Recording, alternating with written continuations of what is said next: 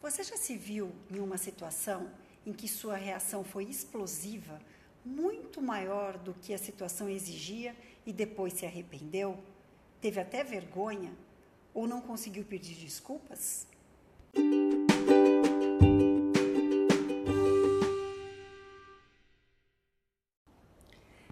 Olá, amigos e seguidores do podcast Agite a Sua Essência. Hoje, no 12 episódio, agora na temporada Quem Sou Eu na Fila do Pão, vamos falar sobre reações explosivas. Quem nunca teve uma reação exagerada, depois se arrependeu e percebeu que poderia ter controlado melhor as suas emoções? Você sabe por que isso acontece e como controlar e diminuir esses episódios de raiva, de explosão?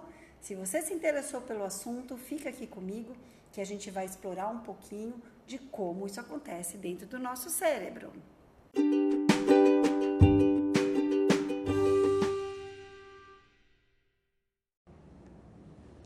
Olá, amigos e seguidores do Agite Sua Essência. Eu sou Kátia Marim Treviso, da Zunca Press Conteúdo Digital, e hoje eu trouxe um assunto para vocês que é sobre o sequestro da amígdala. A gente vai falar sobre reações explosivas e por que que isso acontece. Eu vou começar é, relembrando assim a minha primeira reação muito forte. É, acho que até não, não, não teria necessidade dessa explosão, mas que eu tenho memória. Eu era bem pequena, deveria ter uns seis ou sete anos, porque eu estava na primeira série é, do, do ensino fundamental, que hoje é o primeiro ano do fundamental, né? Lá era a primeira série do primário, tá? Eu ainda deveria usar aquele uniforme é, vermelhinho, né, do pré-primário do primeiro ano.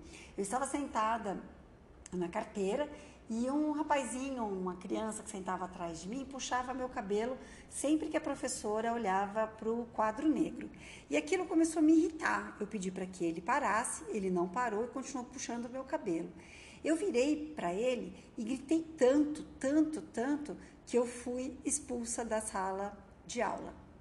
Eu só me lembro que a minha vista ficou escura, que eu tremia muito e que eu não sabia onde eu estava.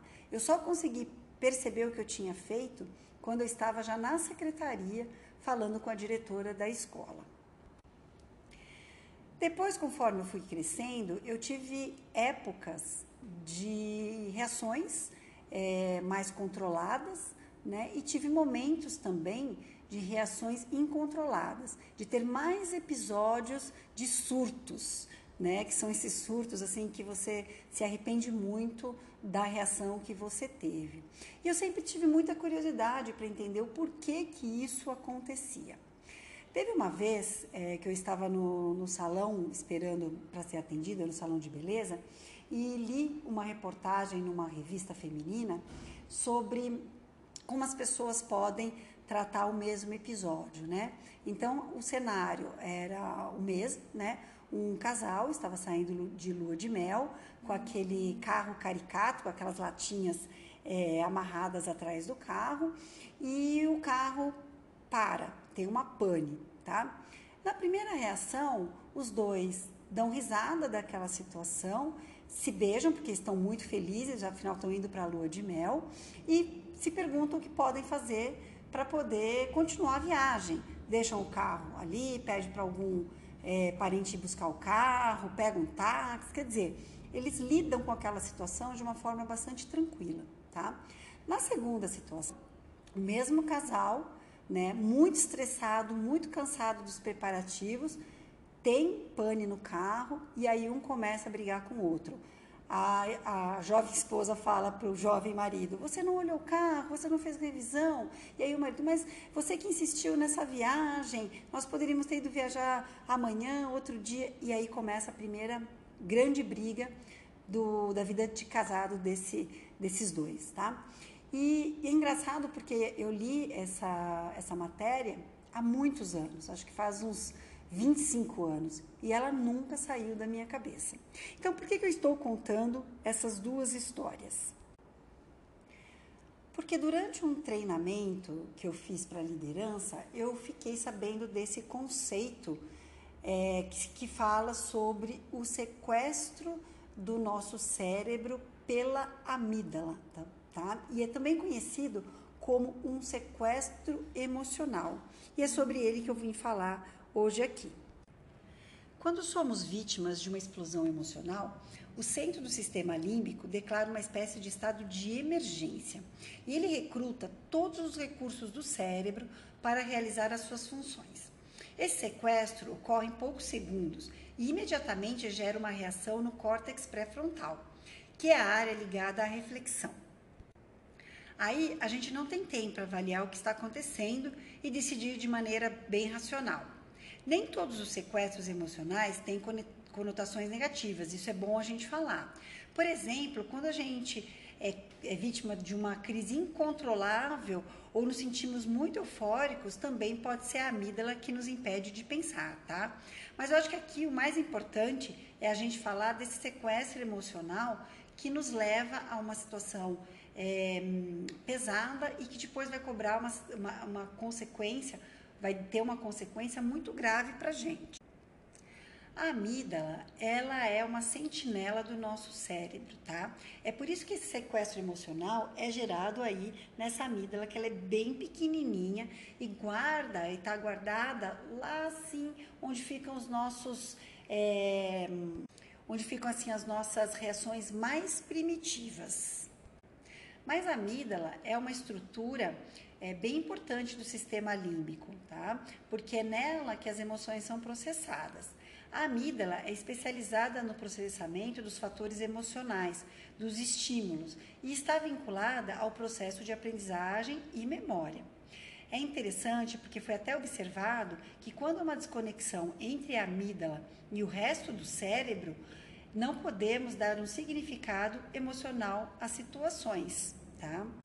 É a amígdala também que desempenha um papel fundamental nas paixões, quando essa estrutura é danificada, as pessoas não têm sentimentos de raiva e nem de medo. Olha só que interessante, elas não conseguem nem chorar. Mas como sentinela do nosso cérebro, uma das funções da amígdala é perceber e ficar examinando o tempo todo ameaças. É como se ela perguntasse: é algo que eu odeio? Isso pode me machucar? Eu tenho medo dessa situação?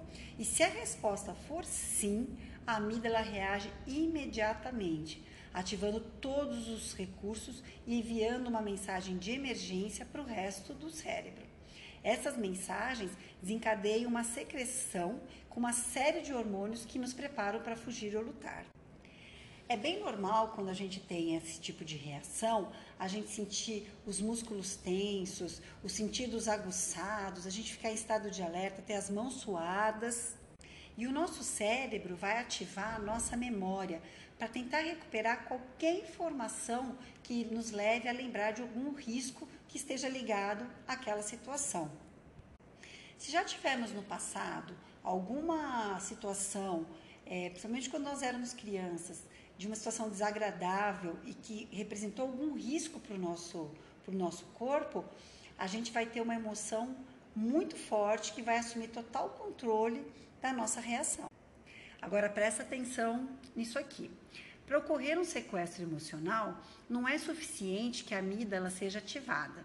É necessário que ocorra uma falha ao ativar os processos neocorticais, que são responsáveis por equilibrar nossas respostas emocionais, na verdade, o que é normal é que quando a mente racional é dominada pela mente emocional, o córtex pré-frontal é ativado para nos ajudar a controlar as emoções e avaliar possíveis soluções.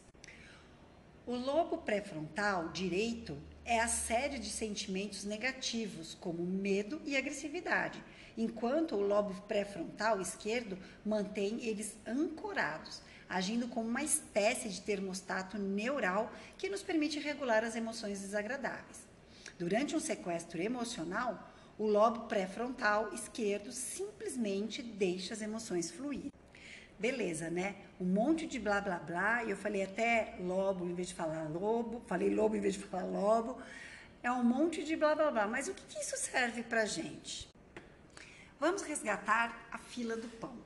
Vamos imaginar que você está lá naquela fila do pão, que está grande, está demorada, você tem um compromisso, precisa sair correndo para levar o lanche que você vai servir, sei lá, para os filhos dos seus, para os amigos do seu, do seu filho.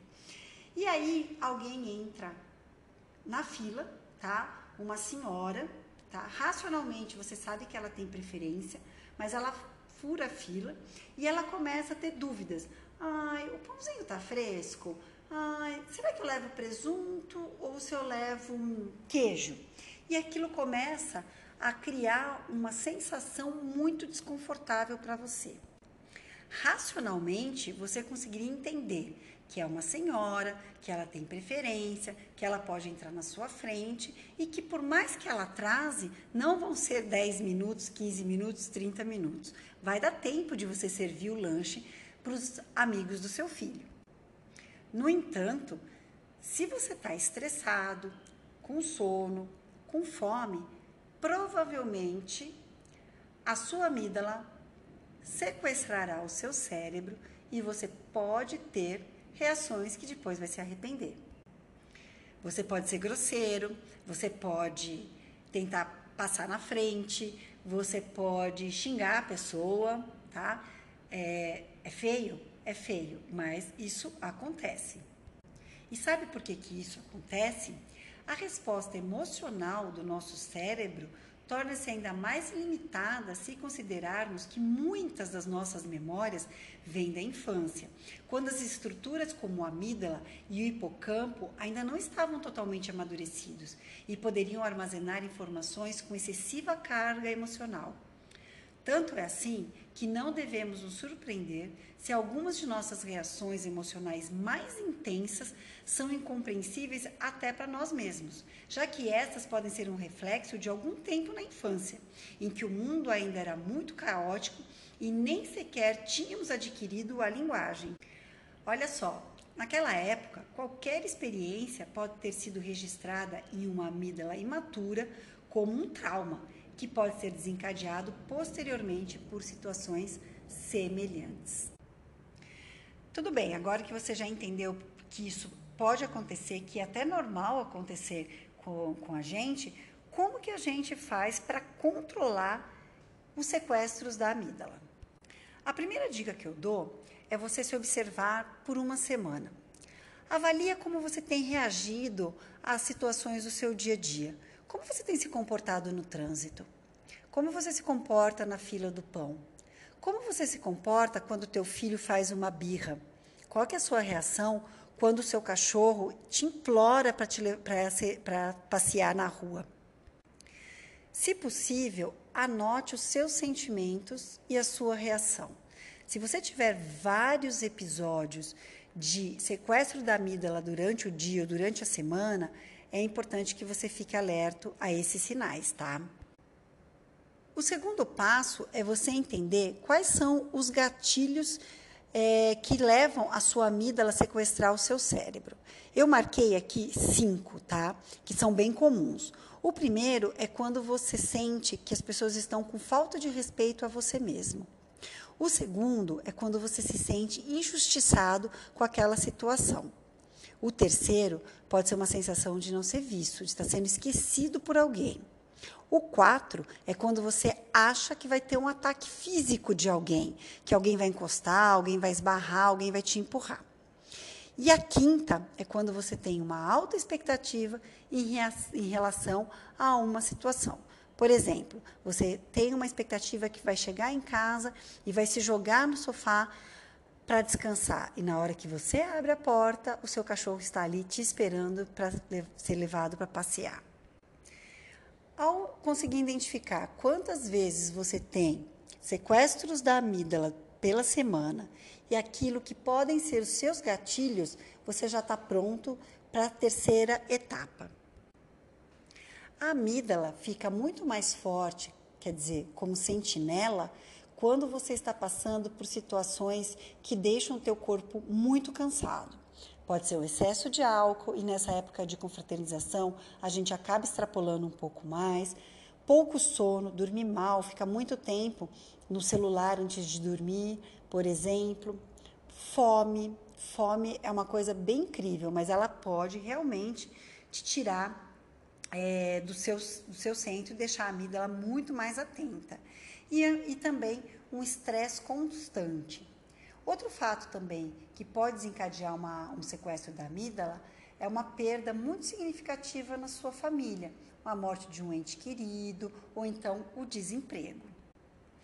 Com esse conhecimento, quando você traz isso para a sua realidade, você começa a ter noção do que está tirando a sua paz de espírito. E para recuperá-la, vai ser importante você adotar hábitos, diríamos, mais saudáveis. O primeiro de todos é praticar alguma atividade física. Se você não gosta de academia, se você não gosta de correr, pedalar, eu te indico colocar mais movimento no seu dia, tá? Subir escada, caminhar, fazer alguma atividade física que ponha o seu corpo em movimento. Gastando essa energia que ficou retida no seu corpo, provavelmente você vai dormir um pouco melhor, que é a segunda dica. A gente precisa colocar o nosso sono em dia.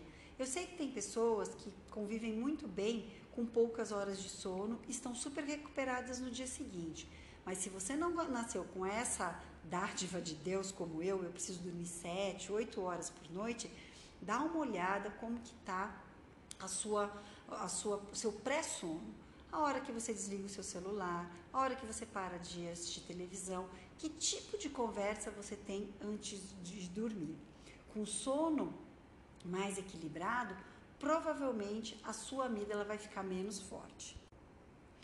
A terceira dica, que também é fundamental, é incluir no seu dia a dia um pouco de meditação. Eu sei que muitas pessoas é, não gostam de meditar, falam que não tem paciência e que não tem disposição para isso. Mas eu vou te dar uma dica que ela é bem simples. São cinco minutos apenas. Você não precisa ficar em posição de lótus, você não precisa ficar em um lugar totalmente silencioso. Você pode ir para algum lugar que te faça bem, que te deixe calmo. Aí você vai prestar atenção nos, nas sensações físicas. Como que seu corpo está? Como que estão as suas pernas? Como que estão o seu tronco? Como que está a sua respiração? Como estão as suas mãos? Depois disso você só vai se observar. Você vai sem julgamento perceber quais são os sentimentos naquele momento. Se você conseguir é, realizar essa simples atividade por uns 3, 4 dias, você já está pronto para baixar algum app ou algum podcast de mindfulness que vai te ajudar bastante nisso. Se você ainda assim não quer praticar nenhuma atividade de mindfulness ou de meditação, uma outra possibilidade é você escrever sobre os seus sentimentos. Anote os seus, as suas crises de sequestro emocional. Quais foram os seus sentimentos?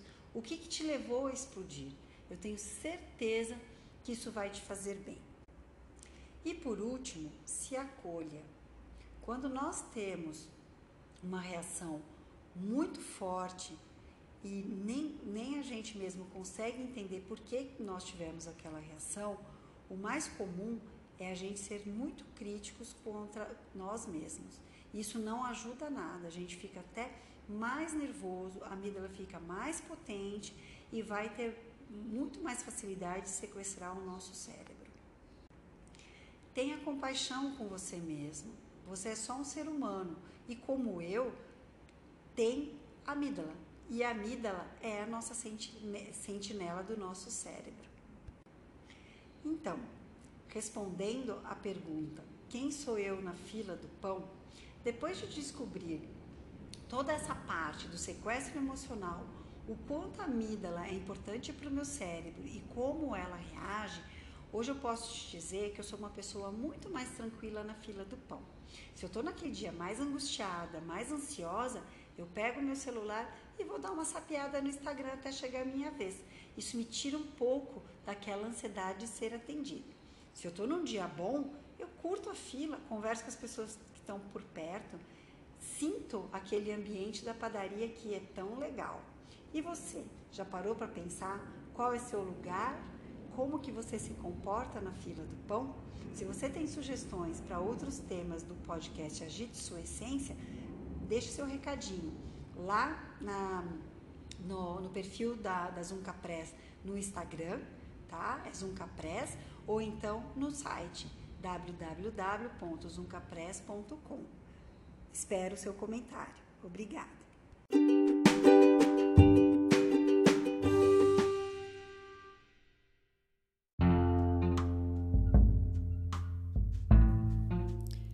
Agite Sua Essência é uma produção da Zunca Press Conteúdo Digital. Você encontra mais informações no site www.zuncapress.com ou nos perfis do Zunca Press no Facebook e no Instagram.